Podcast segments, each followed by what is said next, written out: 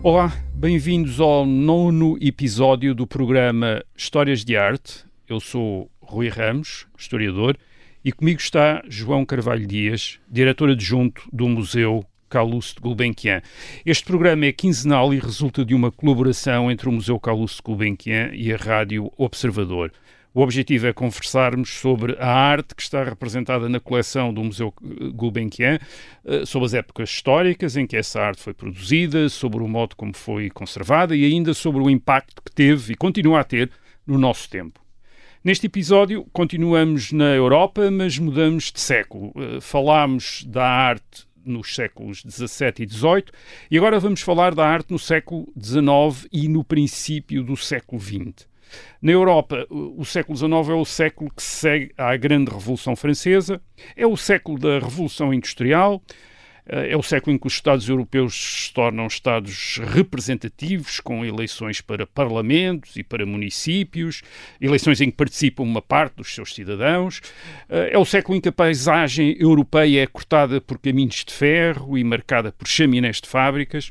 Uh, é o século em que se desenvolve uma imprensa cada vez mais popular, de grandes jornais diários que dão notícias recebidas pelo telégrafo uh, do resto do mundo e que enquadram discussões de tudo, da política à literatura e às artes. Mas, claro, não nos devemos deixar ofuscar pelo chamado progresso. Ah, no princípio do século XX, ah, a maior parte da população do continente ainda trabalhava na agricultura, ah, só os homens adultos, e às vezes só uma parte deles, é que participavam na vida política. E na arte temos uma situação análoga. análoga. O, o, gosto do grande público era o das academias oficiais, refletido nas grandes exposições, e nas galerias de arte públicas. Uh, e este gosto é ainda o que se chama clássico, vamos chamar clássico. Uh, embora cruzado cada vez mais com temas e abordagens ditas realistas. Uh, mas há núcleos de artistas, geralmente pintores, a contestar essa tradição clássica e a fazer experiências. Ora, a, a coleção Gulbenkian, de certo modo, abrange estes dois lados do século XIX e do princípio do século XX, o que se mantém ligado à tradição e o lado contestatário. Às vezes, aliás, através dos mesmos artistas, não é? Exatamente. Um, e, para facilitar um pouco as coisas, eu diria que o, que o século XIX uh, uh, se caracteriza por dois importantes movimentos que o atravessam. Uhum. Uh, tanto nas artes plásticas como na literatura. A literatura é extremamente, é extremamente importante.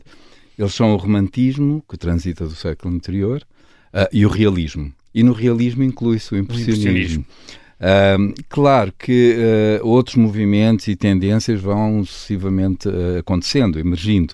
O naturalismo, o simbolismo, cada um com a sua gramática própria, que nós arrumamos, nós historiadores temos essa tendência, afirmando as suas causas, quase sempre em oposição ao que, ao, ao que vinha ou que tinha vindo, trás, ou, ou, que vinha de trás. Um, claro está que na coleção Gulbenkian uh, todos estes ismos, vamos dizer assim, estão representados, uh, se não na pintura, na escultura, ou vice-versa, ou na arte do livro, não esquecendo os seus autores, não é? Uhum. Uh, nos desenhos, nas gravuras, portanto, não é apenas um, uma história da pintura ou da escultura, das chamadas grandes artes, é uma história que se vai entrecruzando em muitas categorias artísticas. E isso é típico, digamos, é, é uma espécie de DNA da coleção da Gulbenkian. Uh, e isso, esse, esse ecletismo uh, representado nas escolhas do colecionador, permite-nos um tal olhar transversal para, para, para este século. Para este século. Uhum. Uh, uma coisa que coleção Gulbenkian nos permite surpreender é, é, por vezes, a transição num mesmo artista ou num mesmo grupo de artistas. Um, e a esse respeito temos começar, uh, enfim, começar bem alto, uh, pelos dois quadros do pintor britânico Turner, uh, O Naufrágio de um Cargueiro, de 1810, e Kilbuff, Foz do Sena, de 1833. E, e Turner é um pintor em que se nota, ao longo da sua obra, esta vamos dizer, uma passagem de um clássico para uma experimentação que por vezes já oscila entre aquilo que nós identifica, identificaríamos como impressionismo uhum. ou abstração, por exemplo, na tendência para diluir a representação em movimentos de cor ou, ou, ou de luz. Uh, e Turner é ainda um. chamar a atenção para este aspecto é ainda o caso de um pintor que é de alguma maneira imposto pela autoridade dos críticos, uhum. como John Ruskin. Ruskin uh, e Ruskin celebrizou-se precisamente por declarar a, a, superioridade dos pintores contemporâneos sobre uhum. os velhos mestres do Renascimento Exato. e do uh, maneirismo, pelo menos na representação da paisagem. Portanto, uhum como disse há, há pouco, é, é, muito difícil dissociar as artes, isto é, as, neste caso a pintura da literatura uhum. ou da crítica. Exatamente, ou da crítica li, literária, literária, ou artística. Ou artística, que, que, vem do século XVIII, não é? Portanto, Sim. temos uh, exemplos disso, mas efetivamente no século XIX vai ter uma, um, uma série de protagonistas. Uh, o, tal como disse, Turner é efetivamente um grande pintor. É, é impossível não regressar a ele como uh, testemunho dessa transição entre o romantismo e a procura de uma espécie de verdade da natureza que ele queria restar. E essa verdade da natureza agradava imenso a Raskin. Portanto, de alguma forma, ele sente ali uh, alguém que materializa o seu próprio Sim. pensamento através da pintura. E isso é extraordinário, não é? Raskin é um escritor, um filósofo, um crítico de arte, portanto, é, é alguém que, uh, que tem esta visão muito abrangente sobre as coisas e sobre, sobre as artes. Um, e, e, de alguma forma ele caracteriza o, o Turner como um herói não, romântico, não é? no, e é interessante porque nos no cerca de 20 anos que separam as duas obras da coleção Gulbenkian, o, o Naufrágio e o Kill Buff, assistimos de facto a uma transição deste pintor romântico que registra o momento do naufrágio uh, do cargueiro. É um episódio muito recorrente sim, na época, sim. os jornais estavam cheios destes. Sim, aliás, naufrágio, é, o naufrágio imenso. Aliás, é, é, o princípio dos seguros, da Lloyds, por exemplo. Lloyds, porque uh, não era só pessoas, era carga, portanto uhum. está aqui um valor económico extremamente complicado que se perdia. Uh, e, este, o, e, no, e no Turner este elemento humano é menorizado. Portanto, nós, o, é a grande tempestade, é, é o uhum. naufrágio do barco e as, e as pessoas lá estão uh, entregues um pouco à sua sorte e isso uh, é... Como o barco a desaparecer na natureza. A, a, ser engolido pela natureza, pela natureza e, portanto, é essa grandiosidade da natureza que tudo abarca. portanto, os, os, céus são magníficos, uhum. são, são geralmente sempre um, um, investimento do pintor, mas há uma, uma, uma luta inglória entre o elemento uhum. humano e, e, o, e o elemento natural. É aquilo que uh, uh, se vai a caracterizar pelo sublime, não é? Que é uma característica do romantismo. Um, para além dessas qualidades como colorista uh, que, que uh, que Turner exibe no, no quadro Aquilo Buff, Foz do Sena, uh, e também de uma espécie de função moral que ele pretende transmitir nas suas pinturas, um, aqui, uh, digamos que a pincelada do Turner é fluida ou empastada, conforme lhe convém. Um, mas é livre, é, é uma pincelada livre, ele está em controlo, não é? É o pintor que controla tudo, não é? Não é, o, uhum. não é depois a técnica do, do verniz que se põe em cima, que vai diluir, etc. Não, ele, ele está em comando. Uh, e isso é aquilo que dizia, aponta para novos caminhos na pintura, uh, para as gerações que lhe sucederam. Portanto, todos aqueles trilhos que ele vai uh, abrindo estão ali para serem usados e para serem, de alguma forma, apropriados pela geração que se lhe segue. Isso é Sim, é muito isso interessante. É um pintor é um de pintores. É pintor de pintores, é um, exatamente. É e isso é muito interessante porque ele, ele é um, um, um, interessado no registro imediato da natureza. Portanto, a mudança dos céus, a, a, a espuma das ondas, portanto, tudo isso está na sua. E, e, e, é um registro muito imediato que ele conseguiu, através da aguarela, sobretudo, em termos dos múltiplos cadernos de estudo que nos deixou, uh, fixar essa, esse, digamos, esse primeiro momento que ele depois vai, obviamente, trabalhar nas suas grandes telas e em, em ateliê. O, o, o, moderno, o moderno, por vezes, eh, pode aparecer inicialmente como um regresso ao que era antigo. Aliás, ao mais antigo. Ao mais como antigo. no caso do, desse movimento de pintores britânicos. Uhum que pretenderam, em meados do século XIX, eh, voltar a tempos anteriores aos dos grandes pintores do século XVI, como Rafael. Uhum. Eh, são por isso chamados, desde, desde o século XIX, são chamados os pré-rafaelitas. Gulbenkian colecionou um dos grandes pintores pré-rafaelitas, Edward Burne-Jones, nomeadamente vamos falar aqui do quadro a óleo O Espelho de Vênus, de 1877. E é um quadro que aspira a um século XV, hum. mas de facto é moderno. Quer dizer que o moderno não foi necessariamente a rejeição do antigo. É? É, exatamente. Aliás, isso leva-me ainda a voltar um pouco atrás ao Turner, porque estou a pensar na fotografia de um dos pioneiros, o Gustave Le Gray, que faz representações do mar muito à maneira como Turner está a fazer em termos uhum. de pintura.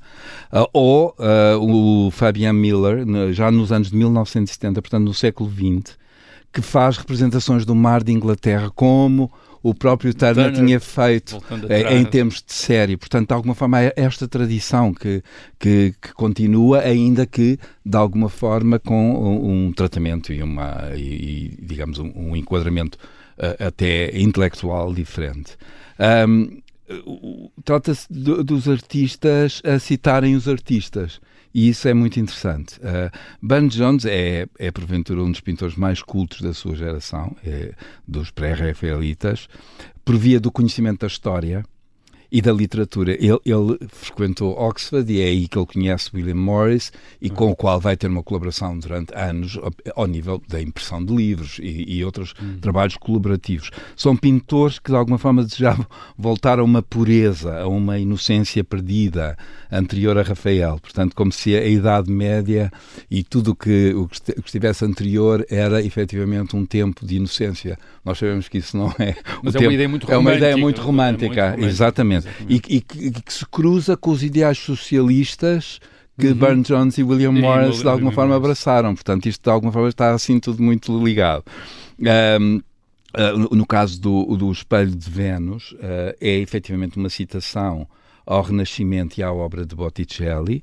Uh, isso está, está ali subjacente embora uh, não possa ser confundida com a maneira como o mestre florentino uh, Botticelli uh, representou. Portanto, a modernidade, digamos, de, de, de Burne Jones é, é-lhe dada pela dimensão psicológica dos personagens uhum. que geralmente são soturnos e sombrios, eles não, não, não manifestam nenhuma alegria, mesmo ele usou como muitas vezes a sua filha como uhum. modelo e ela nunca esboça, digamos, um, Sim, um sorriso. Ela está sempre numa espécie de melancolia, exatamente. Está fechada sobre a sua, sobre a sua personagem, sobre a sua persona, digamos assim.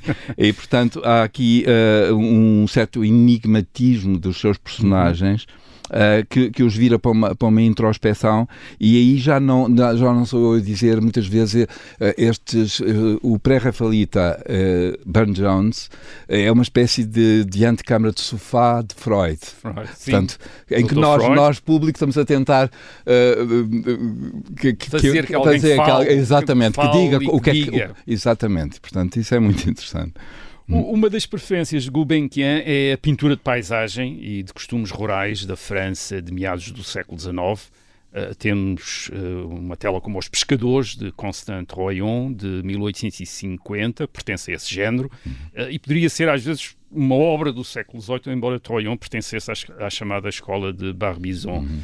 no entanto, por exemplo, em O Inverno, um pastel de Jean-François Jean Millet, de 1868, também da escola de Barbizon, as convenções, diria, as convenções do pastoralismo já estão completamente ultrapassadas Exato. por uma pretensão de uhum. realismo. E, essa, e a propósito, se, se é permitido falar de um terceiro quadro, que, que é Le Breton no Pardon, de Damien Bouveret, de 1887. Uhum. É um quadro extraordinário. Uh, ganhou um prémio no Salão de 1889, em Paris. Uhum. Uh, mas é extraordinário porque esta combinação, de, aliás, de uma maneira bastante engenhosa, de um extremo realismo quase fotográfico uhum. na, nos personagens Exato. que estão na frente da tela e depois um, uma espécie de impressionismo no, no uhum. fundo da tela, não é? Sim, é uma espécie que, que vai de, um, de um zoom muito detalhado a algo quase que leva à abstração. Uh, uh, esta pintura que conduz ao impressionismo é efetivamente com raízes em Barbizon e no chamado Círculo de Ornefleur, portanto são, são regiões um pouco diferentes, uh, mas que conduzem àquilo que mais tarde se vai classificar como impressionismo.